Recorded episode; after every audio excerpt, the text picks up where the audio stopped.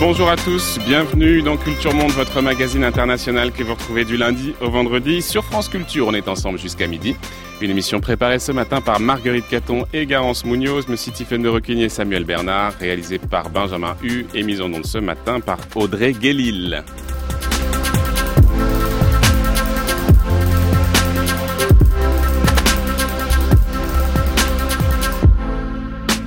Dernier temps de notre semaine consacrée à la crise de l'Europe que déclenchent ou révèlent les questions migratoires. Lundi, nous avons observé les fractures politiques de l'Union alors que l'Aquarius venait tout juste d'être recueilli par l'Espagne. Mardi, nous parlions de la sous-traitance de l'accueil dans les pays du Sud. Hier, les politiques d'intégration mises en place dans différents États membres. Aujourd'hui, Intéressons-nous à un dernier aspect, le retour des immigrés vers leur pays d'origine, de l'expulsion au retour volontaire, reconduire les indésirables, c'est notre sujet ce matin dans Culture Monde. Les personnes qui ne sont pas en droit de séjourner en Europe doivent regagner leur pays d'origine. Le 13 février, j'ai reçu une lettre de la part du gouvernement. Il me dit j'ai ici 7 jours pour partir au Sénégal il dit le Sénégal c'est un pays sûr, il n'y a pas la guerre, il n'y a rien, c'est la démocratie. Alors que seulement 36% des migrants en situation irrégulière sont renvoyés, il est évident que nous devons considérablement intensifier notre effort et notre action en la matière.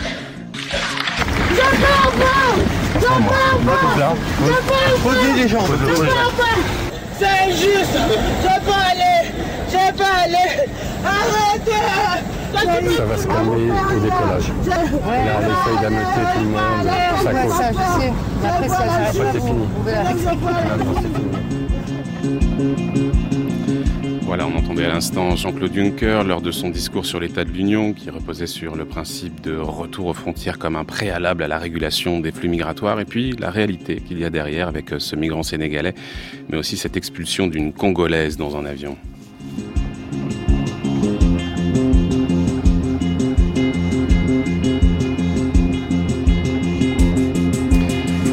Améliorer l'efficacité du retour des migrants vers leur pays d'origine, telle est la politique que poursuivent l'Union européenne et ses États membres depuis déjà près de 30 ans. Largement réactivé sous la pression des opinions publiques dans les dernières années, ce mantra du renvoi des clandestins est devenu une préoccupation de plus en plus importante pour les autorités nationales et communautaires, au point d'affaiblir dangereusement la solidarité entre les États membres et surtout au point d'affaiblir dangereusement le respect des droits de l'homme garantis par les engagements internationaux et les institutions européennes. Alors que les législations se durcissent, créant chaque fois de nouvelles situations d'irrégularité, alors que la morale de, et l'humanité ne semblent plus vraiment au cœur des politiques euh, mises en place, qu'observe-t-on sur le terrain? Eh bien, une très faible application des mesures d'éloignement du territoire. Alors, comment comprendre cette dichotomie entre une volonté politique de plus en plus affirmée et une réalité qui ne suit pas? Quelle alternative existe-t-il à la rétention qui semble de plus en plus utilisée pour contrôler ces populations? Va-t-on vers une remise en question du droit d'asile lui-même? L'Union européenne pourra-t-elle le réformer? Former, instaurer un véritable espace commun d'asile et d'immigration. Pour évoquer toutes ces questions, nous avons invité ce matin un juriste, Philippe de Brucker. Bonjour. Bonjour. Merci beaucoup d'être avec nous ce matin. Vous êtes en duplex de Bruxelles. Vous êtes professeur à l'Institut d'études européennes de l'Université libre de Bruxelles. Alors d'abord, euh, si vous le permettez, on va peut-être commencer par faire un petit peu d'histoire et un peu d'histoire du droit européen. On va revenir un peu aux origines des politiques migratoires européennes. Ça va permettre de poser un peu les choses.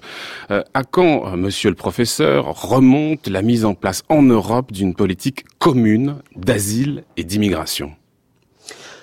Alors, S'agissant du retour qui est le sujet qui nous intéresse ce matin, nous devons remonter, ce n'est pas tellement ancien finalement, euh, euh à 2008 puisque euh, le 16 décembre de cette année, les institutions européennes ont adopté euh, une directive qu'on appelle familièrement la directive retour et qui à l'époque a suscité énormément de débats passionnés.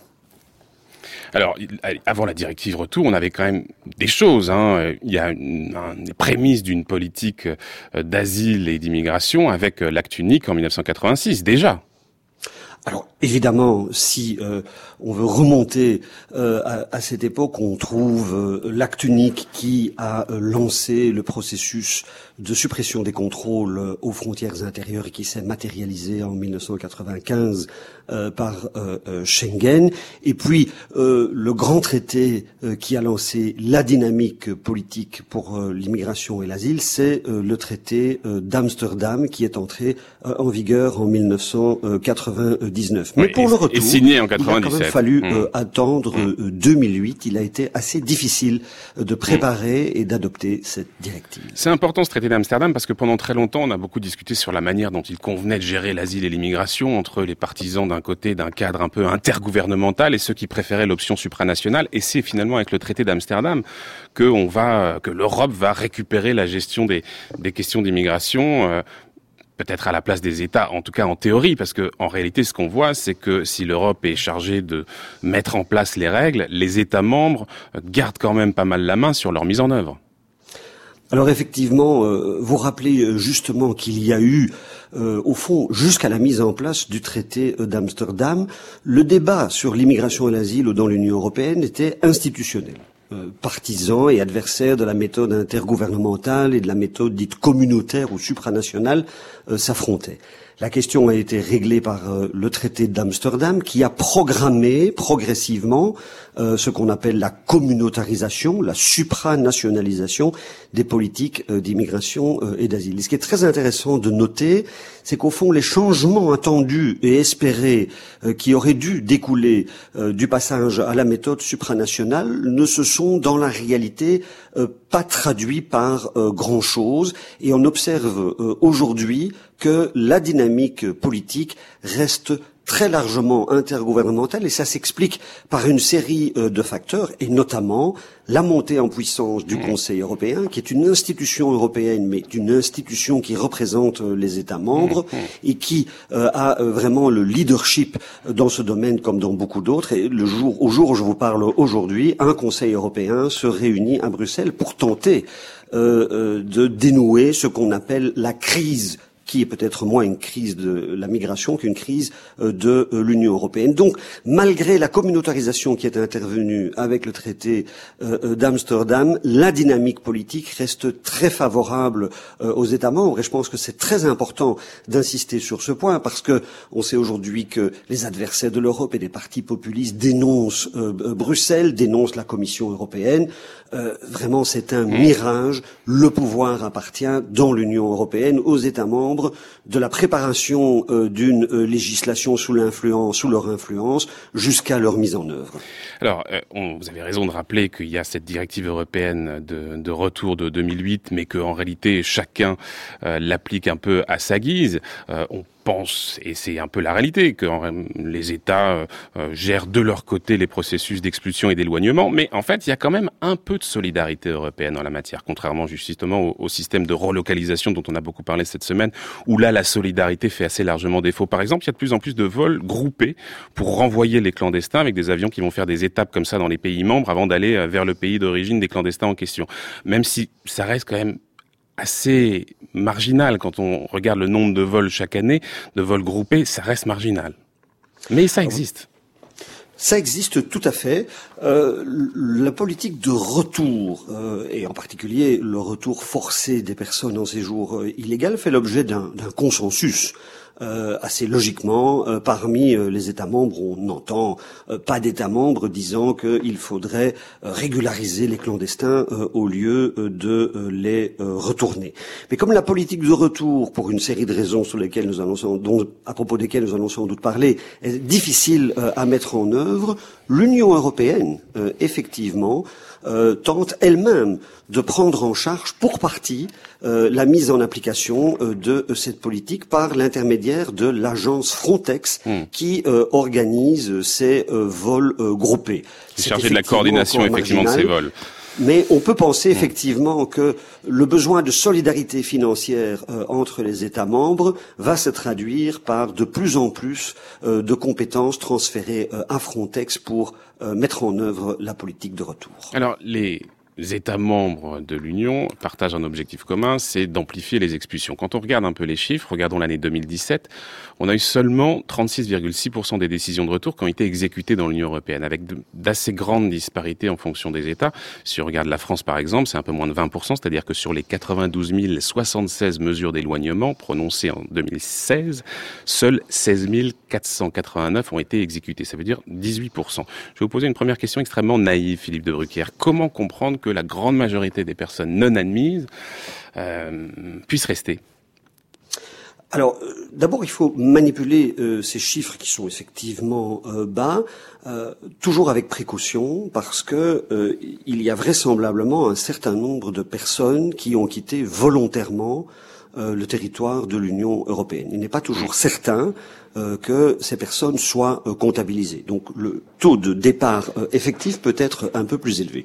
Mais il est évident que la mise en œuvre par la force au besoin d'une décision de retour est extrêmement difficile pour des raisons diverses, mais notamment parce que cela suppose la collaboration des pays tiers on ne peut pas forcer un pays tiers à reprendre euh, une euh, personne. Euh, il faut d'abord apporter la preuve que la personne en question est bien un national provenant de ce pays. Apporter cette preuve, c'est particulièrement difficile. Et puis, même si le pays est obligé de reprendre ses nationaux en vertu d'un principe traditionnel de droit international, il faut encore qu'il le fasse dans la pratique. Donc, c'est une politique difficile à mettre en œuvre difficile à mettre en œuvre. On essaye d'améliorer les choses. Et d'ailleurs, en France, le Sénat vient d'adopter cette semaine un projet de loi, le projet de loi Asile et Immigration. Et l'un des objectifs, c'est d'améliorer justement les procédures d'éloignement, qui est le terme qui est utilisé pour parler en réalité d'expulsion. Je vous propose, on va en parler tout de suite, mais d'abord d'écouter Emmanuel Macron. Euh, il était venu assister au lancement de la 33e campagne hivernale des Restos du Cœur. Et à la sortie du centre de distribution, eh bien, le président de la République est interpellé par une femme qui se présente comme une Marocaine et euh, il s'exprime sur sa politique concernant le droit d'asile. Écoutez. En France, on va protéger tous les gens qui relèvent de l'asile, qui sont pas en sécurité chez eux. Ça, on accueille et on va. je veux qu'on loge tout de suite pour que les gens soient pas dans la rue, qu'on les accueille, qu'on les intègre. Et les... Mais on peut pas accueillir tous les gens qui viennent sur des visas ou de commerce ou d'étudiants et qui restent après. Donc après, il faut retourner dans son pays, je vous le dis franchement. Après, on aide les gens quand ils sont malades, mais on ne peut pas accepter que les gens... Je ne peux pas donner des papiers à tous les gens qui n'en ont pas. Sinon, comment je fais après avec les gens qui sont déjà là et qui n'arrivent pas à avoir un travail? Si vous n'êtes pas en danger, etc., il faut retourner dans votre pays. Voilà donc pour les discours qui sont parfaitement clairs. Voyons maintenant comment est-ce qu'on imagine mettre en œuvre tout cela. Euh, il y a donc euh, ce projet de loi qui vient d'être adopté au Sénat. Euh, à l'époque, quand il avait été présenté, le ministre de l'Intérieur avait dit si vous ne réglez pas un certain nombre de problématiques en faisant respecter la loi, en étant accueillant d'une part, mais en expulsant ceux qui n'ont pas le droit à être accueillis, vous générez un mouvement qui conduit à l'extermination des esprits. Alors, essayons de comprendre aujourd'hui, Philippe de Brucker, les pistes destinées à faciliter l'éloignement, parce qu'une fois encore, c'est le terme euh, utilisé par le gouvernement.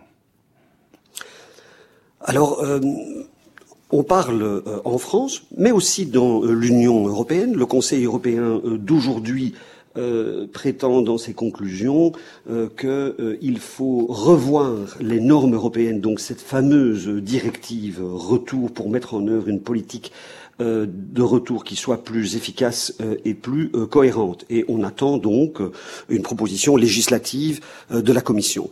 Mais franchement, je ne suis pas du tout convaincu que la question de la mise en œuvre de la politique du retour trouve essentiellement la source de ces difficultés dans un cadre législatif. C'est beaucoup plus sa mise en pratique, sa mise en œuvre euh, sur euh, le euh, terrain qui est importante.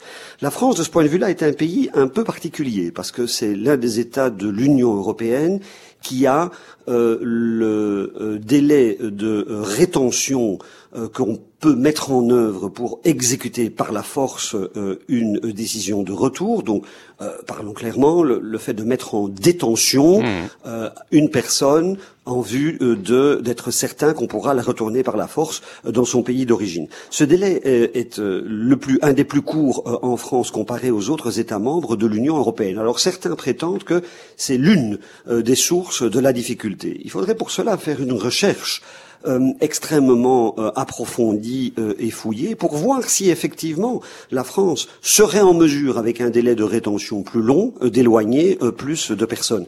Mais lorsqu'on voit la réalité des chiffres, vous on voit que parmi ceux qui sont éloignés, hmm. les éloignements se font très rapidement dans les premiers jours.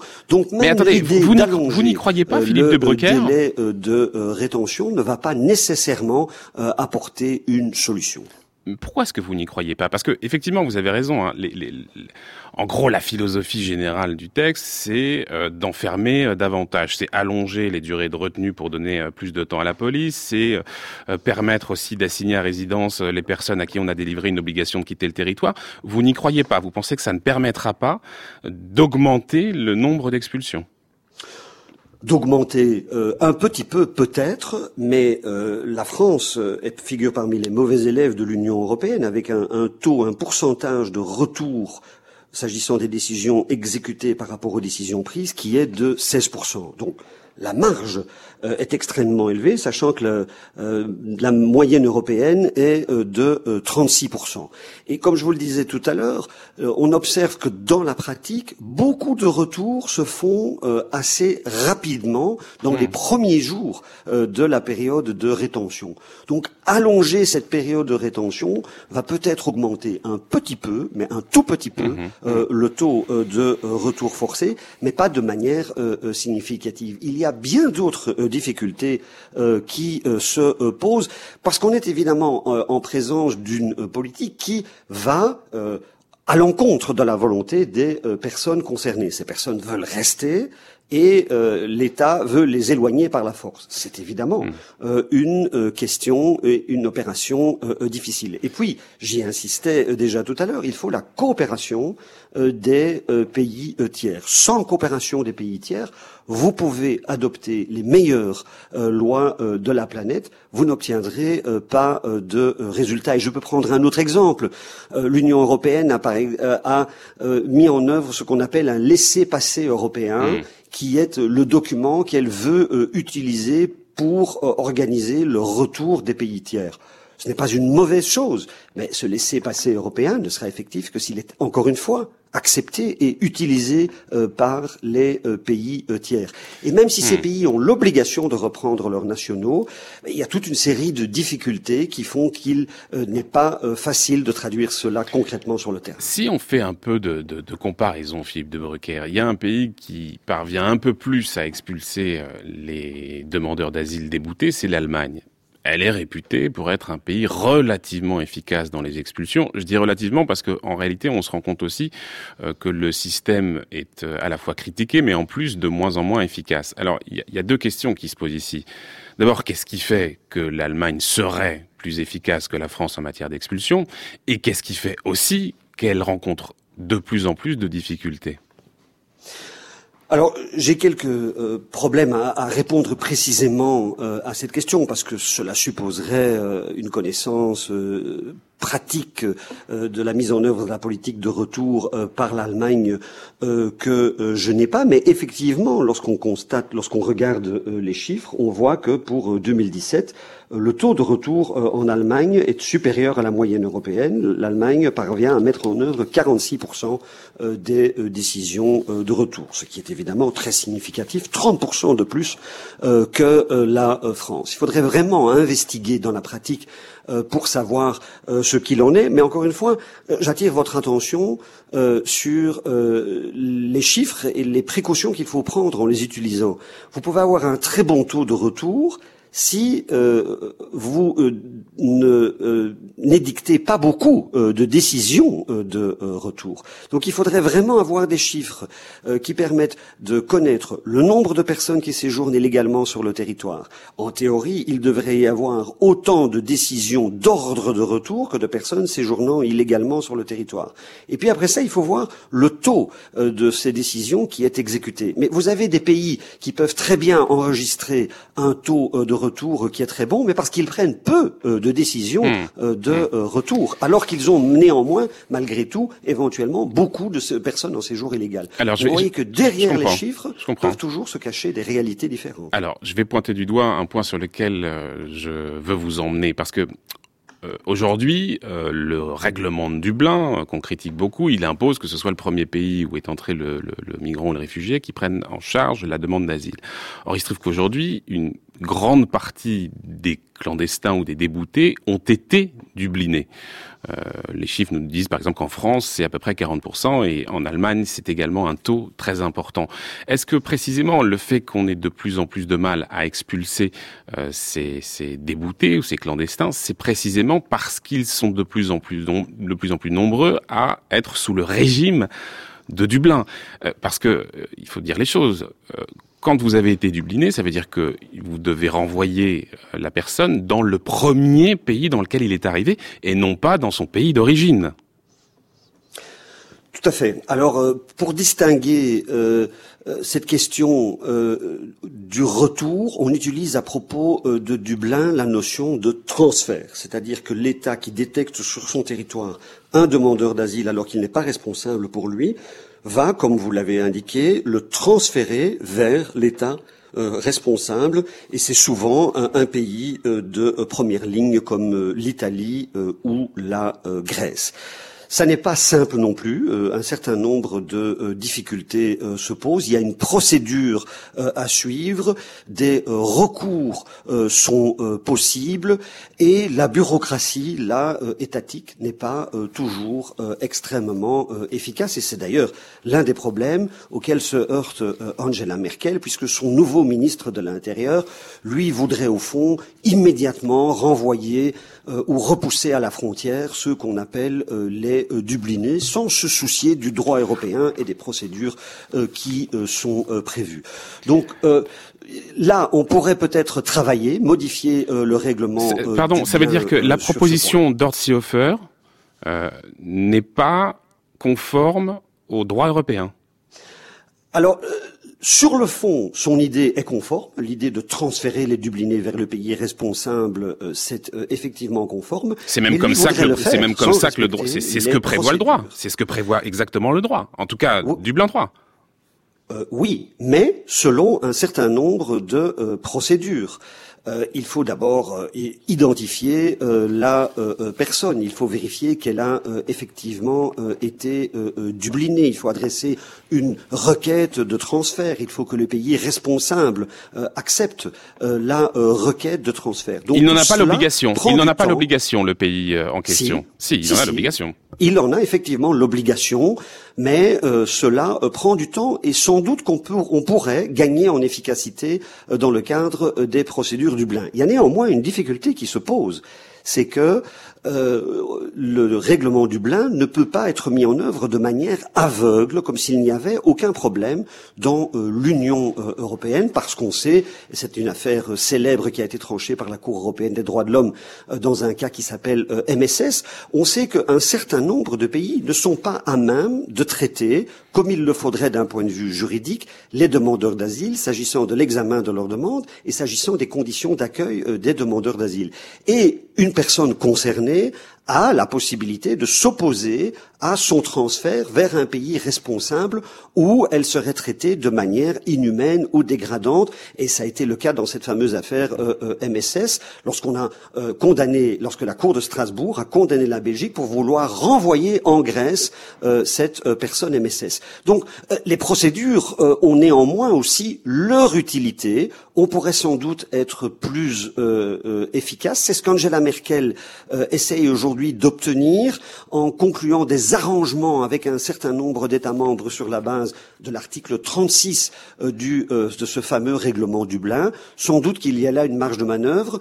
La question est à vrai dire aussi euh, politique. Il faudra voir si son ministre de l'Intérieur hmm. va se satisfaire de ce qu'elle va obtenir à Bruxelles pour décider de ne pas fermer les frontières de l'Allemagne, ce qui engendrerait une nouvelle crise qui serait vraisemblablement très profonde. Les négociations justement d'Angela Merkel visant à, à poser des, des accords bilatéraux, multilatéraux, mais en tout cas restreints au sein de l'Union européenne, sont aussi le signe que euh, finalement les Européens ont conscience que ils vont avoir du mal, beaucoup de mal, à réformer le règlement de Dublin. Vous y croyez, vous? Vous y croyez? Je pense que certainement pas, alors que c'était l'objectif d'adopter la réforme au mois de juin. le problème, c'est que Dublin, ce n'est pas seulement une question d'asile, mais c'est euh, prioritairement une question de solidarité entre États membres de l'Union européenne. Euh, comment est-ce que les États acceptent de euh, se partager les demandeurs d'asile qui arrivent en Europe?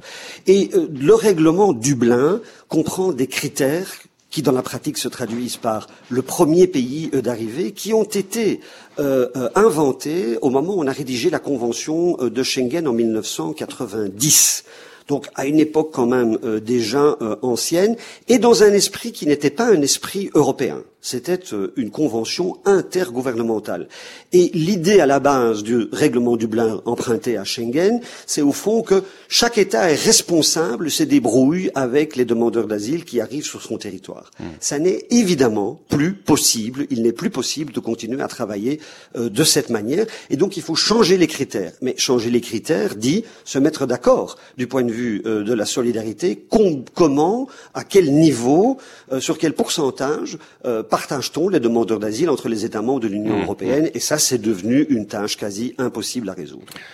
Philippe de Brucker, la question des retours volontaires, parce qu'il y a un certain nombre de pays qui ont mis en place des retours volontaires, des aides au retour. Par exemple, la France propose des aides au retour pour les étrangers en situation irrégulière ou même pour les demandeurs d'asile, à qui on propose une assistance administrative et matérielle au voyage retour, avec même une aide financière qui va de 300 à 650 euros. Ça peut même monter jusqu'à 1200 euros dans un certain nombre de, de cas. Euh, quel bilan est-ce qu'on peut dresser de ces aides au retour? Dans quelle proportion, au fond, ce dispositif peut permettre d'augmenter réellement le nombre de retours. Et euh, ces retours sont-ils réellement volontaires? Alors, on peut effectivement s'interroger sur la notion de, retour volontaire, puisque en fait, euh, il s'agit d'une personne qui accepte de se plier à l'obligation de quitter le territoire. Mais l'élément volontaire tient au fait que la personne accepte de partir de par sa propre volonté, ne résiste pas et donc ne euh, suppose pas alors qu'il soit besoin d'user de, de, la force publique pour la retourner dans son pays d'origine. Donc il y a là effectivement euh, une petite ambiguïté euh, derrière la notion de retour volontaire, mais, mais retenons que c'est la personne qui accepte de partir de son plein gré sans qu'il soit nécessaire de la mettre en détention et au fond de, de, la mettre de force dans un avion vers son euh, pays euh, d'origine. Par définition, évidemment, les retours volontaires sont une très bonne chose. C'est la meilleure manière euh, de mettre en œuvre une obligation de retour. Mais on comprend aussi euh, qu'ils euh, n'occuperont euh, vraisemblablement qu'une part marginale, puisqu'on demande volontairement à des personnes de partir alors qu'elles veulent rester dans l'Union européenne. Donc nous sommes là, évidemment, dans le cœur de la contradiction. Le retour volontaire est la meilleure forme.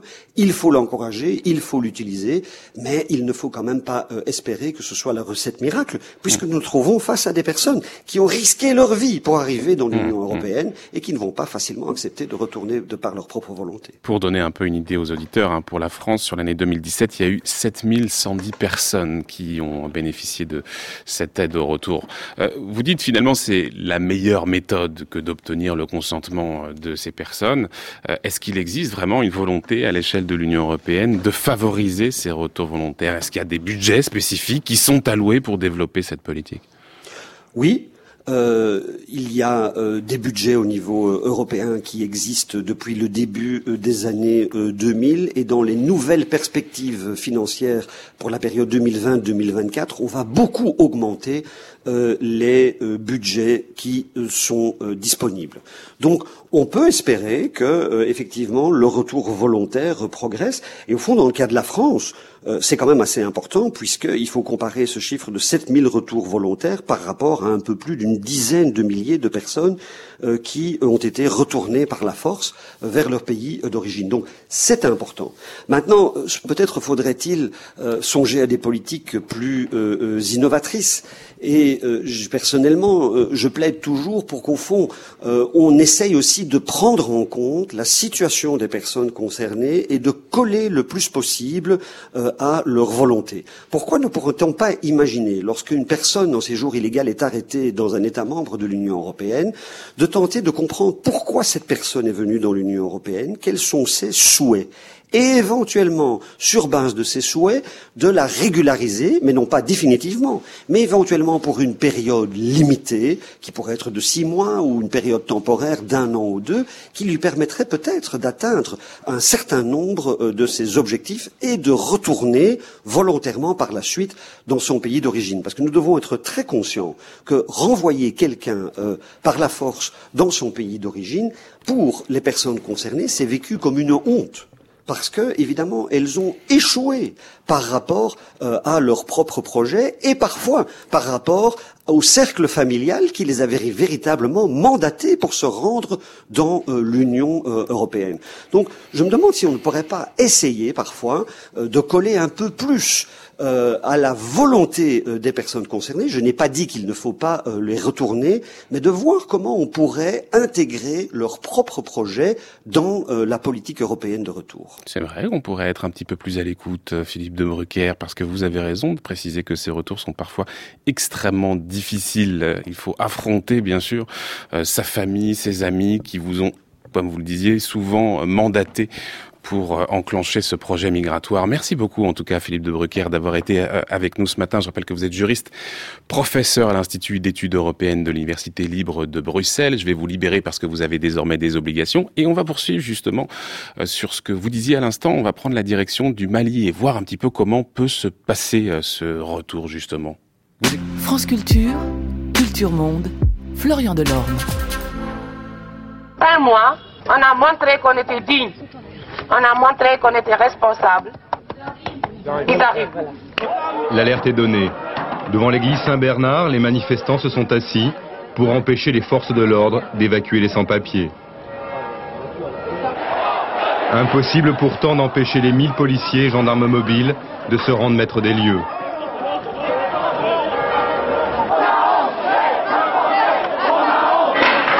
À l'intérieur de Saint-Bernard, on a édifié des barricades pendant que le père Coindé célèbre la messe. Une porte est défoncée à coups de masse, les barricades volent en éclats. Les gendarmes mobiles entrent dans l'église, l'évacuation commence.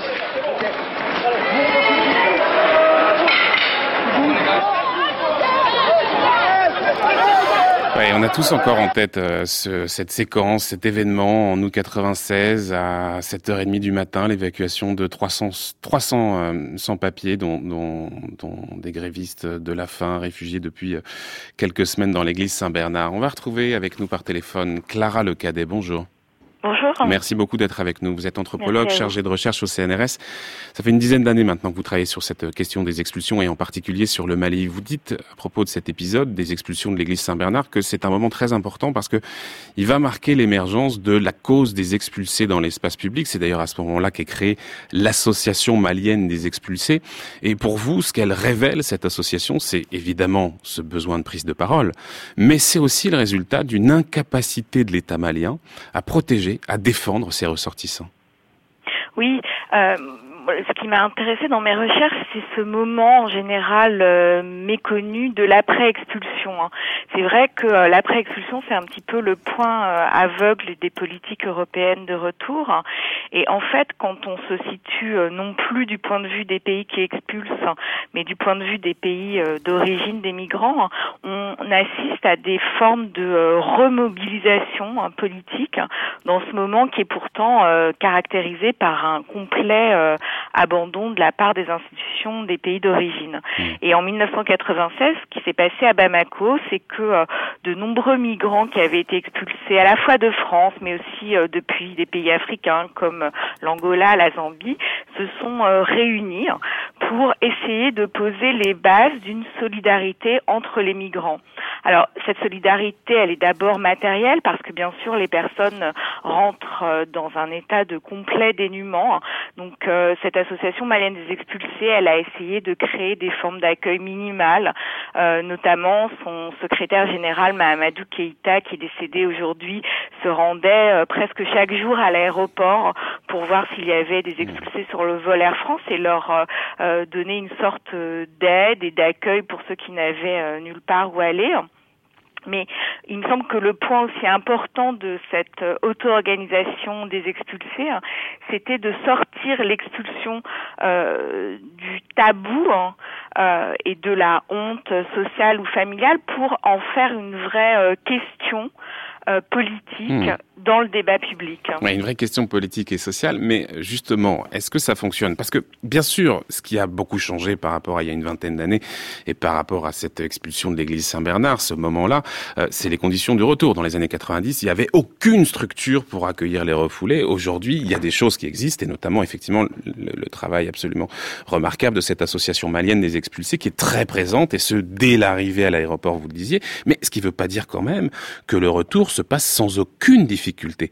Euh, essayez de nous raconter un peu comment ça se passe justement quand ces refoulés arrivent au Mali, comment est-ce qu'ils sont pris en charge et comment ils affrontent euh, ce, retour alors, ce qu'il faut dire d'abord, c'est qu'il y a plusieurs formes d'expulsion vers le Mali. C'est vrai que d'une certaine manière, les expulsions par voie aérienne sont les plus euh, visibles, les plus médiatisées, hein. mais il y a aussi, on commence un peu à en parler ces jours-ci, euh, toutes les expulsions collectives par voie terrestre qui sont en fait opérées depuis la fin des années 1990 par l'Algérie, mais aussi par la Mauritanie et la Libye. Hein. Et donc, vous, vous avez des gens qui se trouvent vraiment dans une situation non seulement d'abandon, mais de survie. Euh, au, au, au, plein sens du terme euh, lorsqu'ils arrivent euh, sur le sol malien. Et c'est pourquoi euh, la question de l'auto-organisation est si importante, parce qu'en réalité, euh, il y a très peu euh, d'institutions sur le terrain. C'est vraiment les expulsés qui ensemble doivent créer, doivent créer des micro-communautés, souvent organisées sur le critère de l'affiliation nationale, pour trouver les moyens de leur subsistance, pour pouvoir continuer leur euh, leur, leur, voyage, alors que bien sûr rien n'est facilité euh, sur le terrain. Hum. Mais est-ce que ces, ces, expulsés parviennent soit à réintégrer euh, le, le, le, tissu social dans lequel ils se trouvaient avant de partir, soit effectivement ça ne fonctionne pas et d'une certaine manière on se dit bah repartons, retentons notre chance. Comment, en règle générale, il se passe quoi quand ils arrivent? Alors les, les, les, cas sont évidemment très très variables, mais c'est vrai que certains ne veulent euh, tout simplement pas affronter le regard de leur famille et la honte que représente le fait, euh, comme on dit en Afrique, d'être rentré les mains vides. Donc ceux-là vont trouver des moyens, soit de s'installer dans ce qu'ils appellent des ghettos, des squats euh, à Bamako ou dans d'autres villes maliennes. Et puis c'est vrai que on a beaucoup incité sur la notion de retour. Il me semble que quand on est anthropologue et quand on est confronté aux réalités du terrain, c'est vraiment une notion qu'on doit absolument déconstruire. Parce que c'est vrai que comme le disait Sayad, il y a le euh, retour euh, comme désir de l'individu de retrouver son pays d'origine. Et puis il y a aussi surtout le retour comme une construction politique euh, mise en œuvre par par les États. Et, et ce qu'on observe dans la complexité des itinéraires, c'est que euh, l'expulsion, elle est très rarement synonyme de retour. Euh, euh, au point au point qu'on a laissé ou au point dont on est parti. Hein. Donc il me semble mmh. très euh, très important d'insister sur le fait que les gens reviennent rarement euh, sur le lieu euh, oui. duquel ils sont partis et que par exemple euh, les expulsions sont très souvent suivies de ce qu'on appelle de la réémigration, hein. c'est-à-dire que les gens pour pour se nourrir, pour survivre, pour trouver un travail vont Repart. presque immédiatement oui. repartir dans des pays où il y a oui. davantage d'opportunités euh, économiques. Et pas forcément en Europe d'ailleurs, hein, parce qu'il faut rappeler que la majorité des, des migrations Bien en sûr. Afrique sont des migrations internes en réalité. Euh, ça sera ma dernière question, Clara Lecadet. Euh, vous dites que dans les années 2000, la société civile malienne va mettre beaucoup la pression sur l'État malien pour qu'il défende mieux ses ressortissants, qu'il qu les protège. Il y avait notamment une, grande campagne menée par l'association malienne des expulsés à la fin des années 2000, en 2008-2009 qui oui. exigeait que euh, l'État euh, négocie de nouvelles conditions sur les expulsions, sur les régularisations, etc., etc. À quoi tout cela a abouti? Est-ce qu'il y a eu des accords de réadmission bilatéraux, par exemple entre la France et le Mali? Alors, Du point de vue du gouvernement malien, non.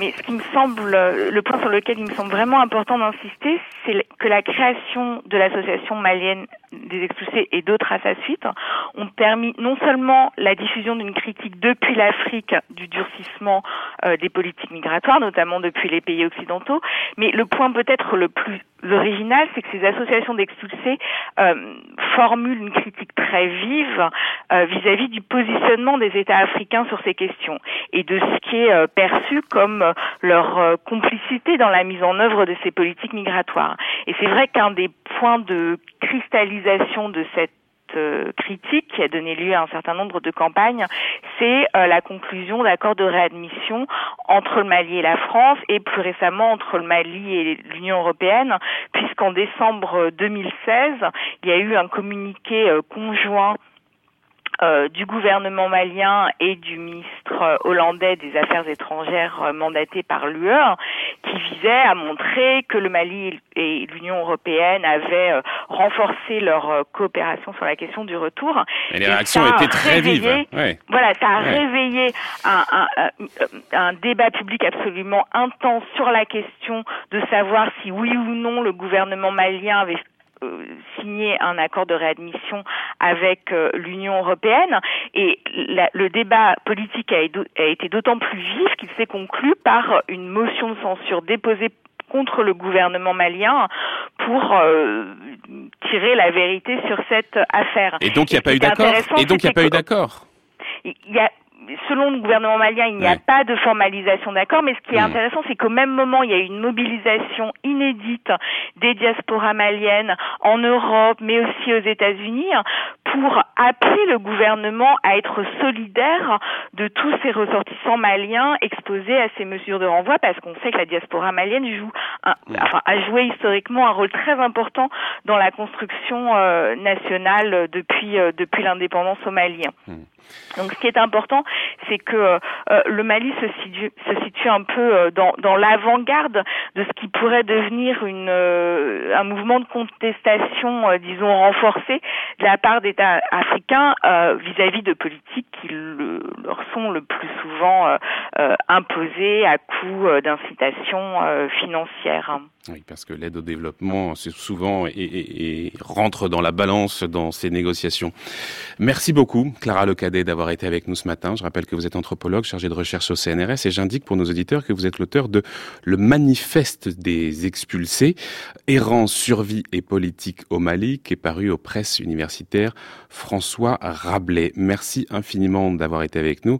Euh, dans, on va tout de suite prendre la direction de la série parce qu'on ne pouvait ne pas s'intéresser aux réfugiés syriens, regarder s'ils peuvent un peu commencer à rentrer à la faveur d'un conflit qui s'amenuise à mesure que le régime de Bachar al-Assad reprend le contrôle de plus en plus de son territoire. Ils peuvent rentrer parce que il n'y a plus de guerre que dans certaines, enclaves très limitées. Et la guerre ne se répand plus euh, sur tout le territoire euh, syrien. Il y a le 80% de la population syrienne vit en Syrie. Et ceux-là ne, sont pas des guerriers, ne sont pas des révolutionnaires. Ils ont fui la guerre.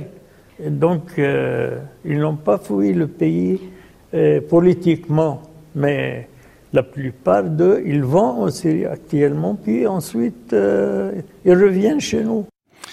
Voilà, on entendait la voix à l'instant de Michel Aoun, le président du Liban. La guerre en Syrie étant terminée, les réfugiés doivent rentrer. Voilà ce qu'il dit en substance. C'était euh, au micro de TV5 en avril dernier. Depuis quelques jours, depuis quelques semaines, les annonces de retour de Syriens réfugiés au Liban vers certaines zones pacifiées de Syrie se multiplient. 300 personnes se seraient portées volontaires auprès des autorités libanaises. L'an dernier, c'est une cinquantaine de familles qui avaient déjà fait l'objet d'un rapatriement. Et pourtant, il est difficile de croire que le pays est pacifié. Hier encore, 45 000 civils fuyaient les combats au sud du pays. Alors, dans quelles conditions s'effectuent ces retours? Pourquoi les autorités libanaises semblent-elles si pressées de se débarrasser des réfugiés syriens? De quelle protection peuvent-ils bénéficier? Pour comprendre tout ça, nous avons interrogé Leila Vignal, qui est géographe, maître de conférence à l'université Rennes 2, qui a beaucoup travaillé notamment sur les réfugiés syriens de la, plaine de la Beka. Elle est au micro de Marguerite Caton. On l'écoute. Pour le moment, effectivement, pour garder un sens des proportions, il y a eu des retours qui ont été aussi organisés depuis la Jordanie et qui représentent, selon les chiffres de l'ONU, 0,3% des Syriens qui seraient en Jordanie. Et euh, les retours euh, dont on a parlé, dont la presse s'est fait écho, en fait, donc sont à la fois infinitésimales et ont été à l'origine de toutes les tensions qui ont eu cours entre le gouvernement libanais et le HCR ces dernières euh, semaines puisque les conditions de retour telles qu'elles sont prévues par le droit humanitaire international ne sont pas assurées en Syrie. Il y a eu des retours depuis l'année dernière, depuis 2017, qui suivent finalement cette opération de reconquête euh, militaire qui a lieu en Syrie depuis 2015 euh, avec euh, le soutien russe et iranien au régime de Damas qui a permis de sécuriser de grandes régions dans le pays. Et euh, c'est dans ce contexte que euh, les autorités libanaises et certaines sections en fait des autorités libanaises, oui, le Hezbollah, le Hezbollah, euh, son allié euh, aouniste, hein, Michel Aoun étant le président libanais et étant en coalition avec le Hezbollah au Parlement, font argument du fait qu'il y a aujourd'hui des zones sûres en Syrie et que donc les Syriens sont à même de rentrer chez eux. Mais du coup, concrètement, ce sont que des initiatives individuelles? Alors, ce qu'on a observé euh, au Liban depuis l'année dernière, mhm. c'est que suite à des opérations de sécurisation dans euh, des villes frontalières qui, au cours des dernières années, avaient été tenues par notamment les euh, membres de l'État islamique, et il y a eu une très très grosse opération de reconquête de la ville d'Arfan, qui est une ville libanaise à la frontière libanaise et qui était sous contrôle, dont le cœur était sous le sous le contrôle de, de membres de l'État islamique jusqu'à donc l'été dernier. À cette occasion, il y a eu le, euh, le, départ de plusieurs centaines, voire de plusieurs milliers de Syriens a été organisé par le Hezbollah, même si les forces armées libanaises étaient évidemment impliquées dans cette opération de reprise d'Arfal. Et donc, à cette occasion, euh, le Hezbollah a organisé le départ de familles euh, libanaises entières, c'est-à-dire les familles des membres combattants euh, de l'État islamique et d'autres groupes affiliés syriens qui étaient à Arfal. Donc, on était dans ce cadre-là, évidemment pas du tout dans le cadre d'un retour volontaire. C'était effectivement des combattants et leurs familles, et ces quelques milliers, centaines, milliers de Syriens ont été emmenés par convoi dans les zones nord de la Syrie, dans la région d'Idlib, où sont transférées toutes les populations euh, des zones qui sont reconquises progressivement euh, par les forces syriennes et qui sont hostiles au régime. Donc là, on était complètement dans le cadre d'un rapatriement qui n'était pas du tout euh, volontaire. Et justement, le HCR, l'origine des problèmes, des tensions très fortes qu'il y a eu ces dernières semaines entre le HCR et le gouvernement, les autorités libanaises, sont liées au fait que le HCR souhaite vérifier, en vertu du euh, principe de non-refoulement, qui est un principe du droit humanitaire international et qui stipule que l'on ne peut pas euh, renvoyer euh, dans leur pays des personnes qui bénéficient d'une protection internationale tant que les conditions de sécurité euh, ne sont pas assurées dans, dans, le pays de retour et tant qu'il n'y a pas et tant qu'on n'est pas assuré que ces personnes rentrent sur une base volontaire. Donc le HCR a voulu euh, vérifier euh, que les personnes qui rentraient en Syrie le faisaient dans des conditions de sécurité personnelle établies et évidemment de leur plein consentement. Les autorités libanaises reprochent au HCR de s'immiscer finalement dans ce processus de retour et de décourager euh, les Syriens à rentrer chez eux. Oui, donc Damas n'en veut pas, le Liban n'en veut plus. Qu'est-ce qui a changé récemment pour qu'on ait finalement une telle hostilité dans la bouche du gouvernement libanais? Alors, on a le, cette alliance aouniste et Hezbollah qui a eu d'abord un discours euh, bon, d'accueil, d'accueil humanitaire, mais qui s'est depuis quelques années largement dissocié d'une, d'un discours d'accueil des, des, des Libanais. Et depuis la reconquête, comme je vous, je vous l'indiquais, depuis mhm. le, le, début de l'opération de reconquête de territoires tenus par l'opposition en Syrie, le Hezbollah et, et le camp aouniste, et notamment le président Michel Aoun a été très très clair euh, là-dessus, veulent dissocier en fait la question du règlement politique de la, de, la situation en Syrie du retour des réfugiés, voilà, en faisant donc argument du fait qu'il y a des zones sûres mhm. euh, et calmes en Syrie. Et puis euh, on a euh, une autre partie de, de, la, de, la, du spectre politique libanais et notamment le premier ministre Saad Hariri qui dit, qui continue à tenir un, un, un discours humanitaire, hein, d'accueil sur, sur une base humanitaire, mais qui dit de façon tout à fait claire aussi, le Liban est à genoux, euh, nous avons un million et demi euh, de réfugiés entre ceux qui sont enregistrés officiellement et ceux qui ne sont pas enregistrés. Euh, Saad Hariri a déclaré lors de la conférence de donneurs, de donateurs de d'avril dernier à Bruxelles le fait que le Liban était un grand camp de réfugiés. Et donc Saad Hariri argue du fait que si la communauté internationale veut que le Liban garde les réfugiés, il faut évidemment euh, qu'elle soit plus généreuse dans son soutien financier euh, au Liban à la fois dans le déploiement de l'aide humanitaire apportée aux Syriens, mais aussi aux communautés euh, locales libanaises qui, de facto, sont celles qui accueillent les réfugiés syriens. Oui, mais c'est aussi ça la question. La population elle-même, est-ce qu'elle intègre ces réfugiés? Alors, les situations sont extrêmement variables d'un endroit à l'autre en fonction euh, des caractéristiques locales des municipalités qui accueillent à la fois des caractéristiques économiques, hein, si on est dans des régions plus ou moins riches, euh, des caractéristiques politiques hein, en fonction du positionnement sur le spectre politique que je, que je vous décrivais, euh, et puis et donc qui, qui, sont évidemment et puis évidemment aussi en fonction des caractéristiques religieuses hein, d'appartenance confessionnelle des populations euh, locales qui accueillent, euh, qui accueillent les réfugiés syriens. Il y a un discours qui, euh, l'accueil a été fait de façon extrêmement généreuse. Hein. Les, Libanais ont accueilli, les Syriens, mais il ne faut pas oublier que les Libanais ont été occupés par les Syriens jusqu'en 2005. Donc il y a cette trace historique qui est finalement extrêmement récente. Hein. Donc et la, la population se sent aussi de plus en plus, dans les discours que l'on peut entendre, menacée euh, par les Syriens sur le marché du travail. Mais ce discours sur la concurrence et le fait que les Syriens prennent le travail des Libanais et contribuent à accentuer la pression sur les services et les infrastructures libanaises est un discours que, l'on entend de plus en plus sachant évidemment que les Syriens ont toujours été très présents sur le marché du travail libanais, puisque jusqu'à euh, l'éclatement du conflit syrien, on estimait que bon an, mal an, avec des variations, il y avait environ 300 000 Syriens qui travaillaient dans la construction. C'est en grande partie une main-d'œuvre syrienne euh, non qualifiée et pas chère qui a reconstruit le Liban après la, guerre civile. Et euh, par ailleurs, les, les, les, Syriens travaillaient euh, dans l'agriculture. Hein. C'était vraiment la main d'œuvre agricole euh, du, du, Liban. Et les Syriens réfugiés, finalement, occupent aujourd'hui les mêmes emplois que ceux qu'ils occupaient avant, mais au auparavant, avant le conflit, ils repartaient six mois par an en Syrie, alors que maintenant, les Syriens sont là de façon permanente.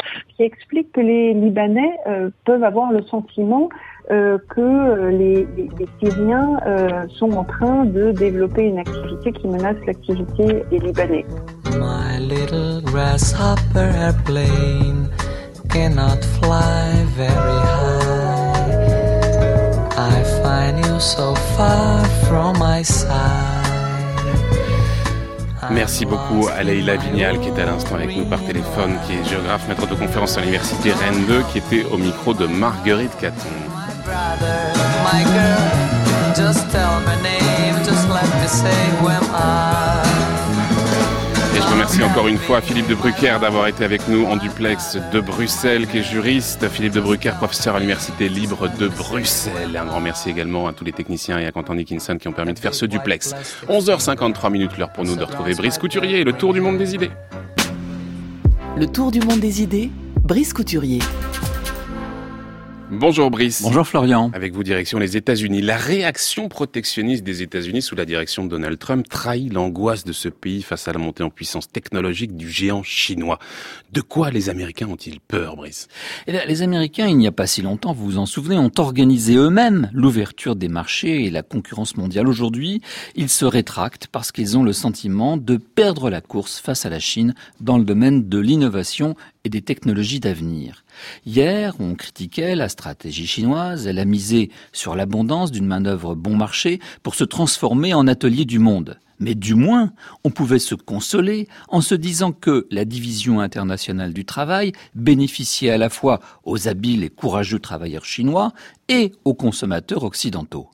À présent, la Chine entend passer à l'étape supérieure. Elle investit des sommes colossales dans l'intelligence artificielle. Pékin a rendu public l'an dernier un plan destiné à faire de la Chine le leader dans ce domaine d'ici 2030. L'investissement se montera à 148 milliards de dollars. De leur côté, les grandes sociétés chinoises de l'économie numérique annoncent consacrer à leur département recherche et développement des sommes faramineuses 15 milliards de dollars rien que du côté d'Alibaba. The Economist, de tendance libérale, estime que la concurrence est une bonne chose lorsque tous les joueurs respectent les mêmes règles. Alors, elle favorise l'innovation selon le schéma schumpeterien.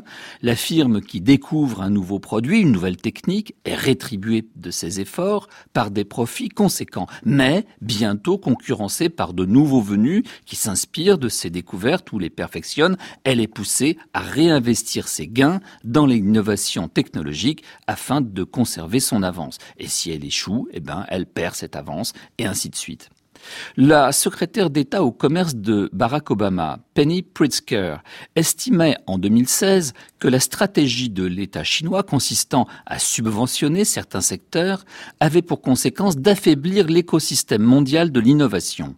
En effet, confrontés à des concurrents chinois bénéficiant d'aides publiques, directes ou indirectes, les entreprises américaines du secteur concerné voyaient leurs marges fondre, ce qui les désincitait d'investir. Les surcapacités chinoises sur l'acier, qui ont fait s'effondrer, on le sait, les prix et fermer nos usines, sont ainsi dues à l'abondance des capitaux mobilisés par l'État chinois. L'industrie des semi-conducteurs pourrait bien se trouver bientôt dans la même situation. Eh bien, deux études universitaires un peu anciennes conduisaient à discuter cette affirmation. La première, portant sur un certain nombre de sociétés européennes, montre que celles-ci ont bénéficié de la concurrence chinoise. Obligées d'améliorer leur technologie, les meilleures d'entre elles ont vu affluer le personnel le plus qualifié. Cette étude attribue à 15% du total des améliorations technologiques en Europe durant la période, elles estiment grâce à l'aiguillon de la concurrence chinoise. Mais l'autre étude américaine, celle-là, démontrait au contraire que les sociétés états-uniennes, soumises à une pression concurrentielle trop forte, avaient abandonné les investissements en recherche et développement à mesure que baissaient leurs profits. Une étude toute chaude du FMI est brandie par The Economist pour tenter de dissuader Trump de se lancer à fond dans la guerre commerciale avec la Chine. Elle montre que, après une période prolongée de déclin, le nombre de brevets déposés aux États-Unis est reparti à la hausse à partir de 2010.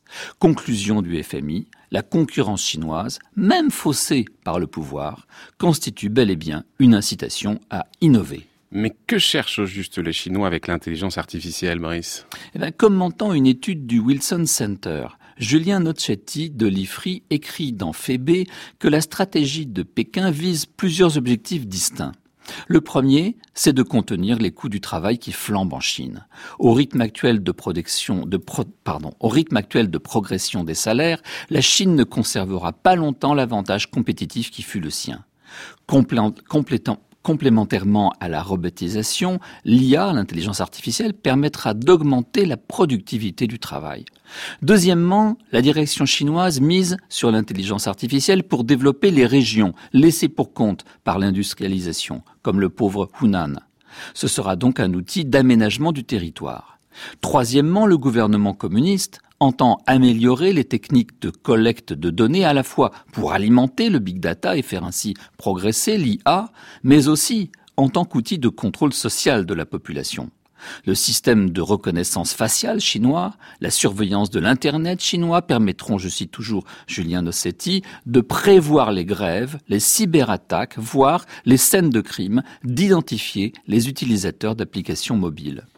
D'ores et déjà, relève ce chercheur de l'IFRI, le nombre d'articles universitaires publiés par la Chine sur l'IA, l'intelligence artificielle, a dépassé en 2016 le nombre de publications des pays de l'Union européenne. On connaît les mises en garde à ce sujet de Laurent Alexandre. L'Europe a perdu la bataille de l'intelligence artificielle parce qu'elle a privilégié la défense des consommateurs et celle de la vie privée. La Chine a fait le choix inverse. Cela lui donne une avance irrattrapable en l'état. Or, un pays qui n'a pas d'industrie dans ce domaine, disait toujours Laurent Alexandre, sera demain un pays sous-développé on est bien face à la concurrence de deux modèles et il n'est pas certain que ce soit le nôtre qui l'emporte. Merci beaucoup Brice Couturier pour cette chronique qu'on peut retrouver sur le site de France Culture. On vous retrouve demain pour la dernière de la saison, avant l'année prochaine bien sûr. Dans un instant, Olivier Gesbert et la Grande Table.